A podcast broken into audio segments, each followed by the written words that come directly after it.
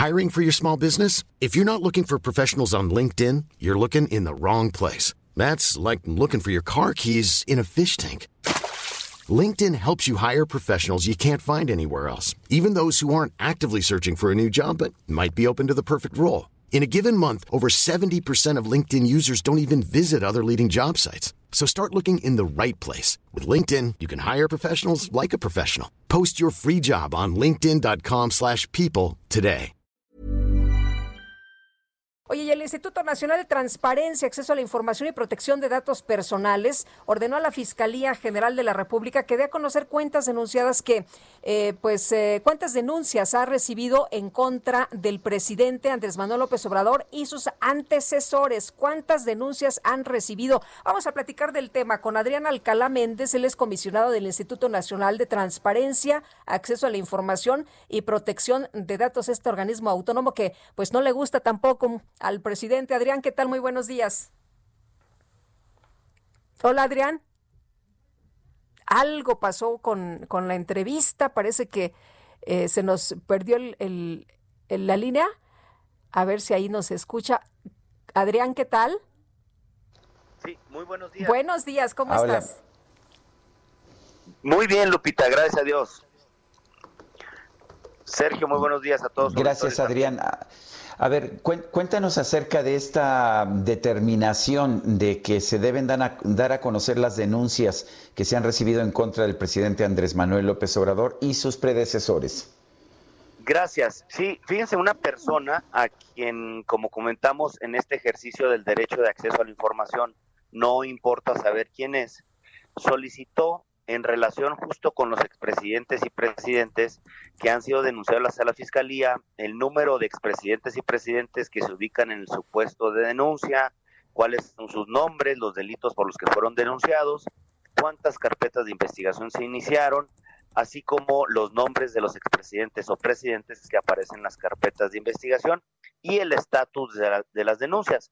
Al respecto, la Fiscalía General de la República consideró y le respondió al ciudadano que esos datos eran confidenciales porque podía en todo caso atentar contra la intimidad, el honor, buen nombre y el principio de presunción de inocencia.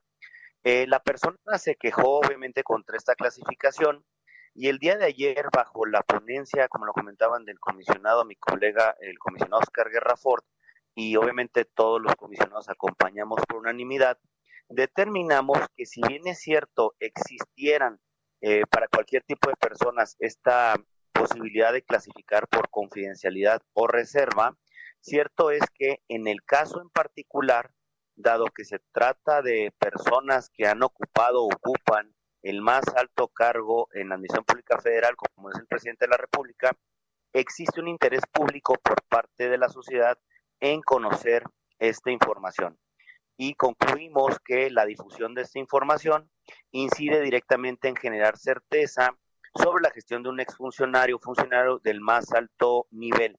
Y también, obviamente, junto con ello, pues eso también daría cuenta para eh, la próxima este la próxima consulta que está a realizarse sobre el enjuiciamiento o no de los expresidentes. Entonces, por eso, esa, en términos generales, eso es a la, a la conclusión a la que llegamos en el Pleno del Instituto, ordenar por tema de interés público la entrega de esta información al particular.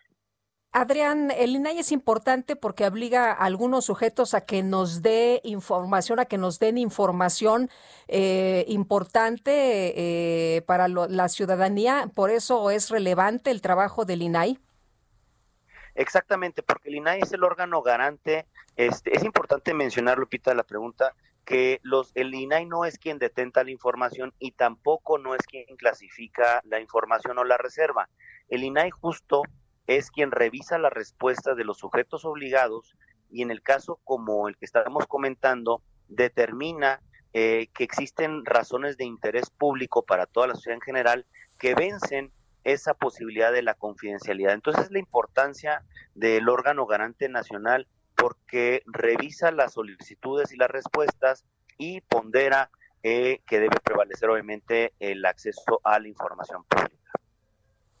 ¿Ser esta función una secretaría del gobierno? ¿Mande? ¿Puede hacer esta función una Secretaría del Gobierno? ¿La función que hace el INAI hoy? ¿La puede hacer la Secretaría de la Función Pública?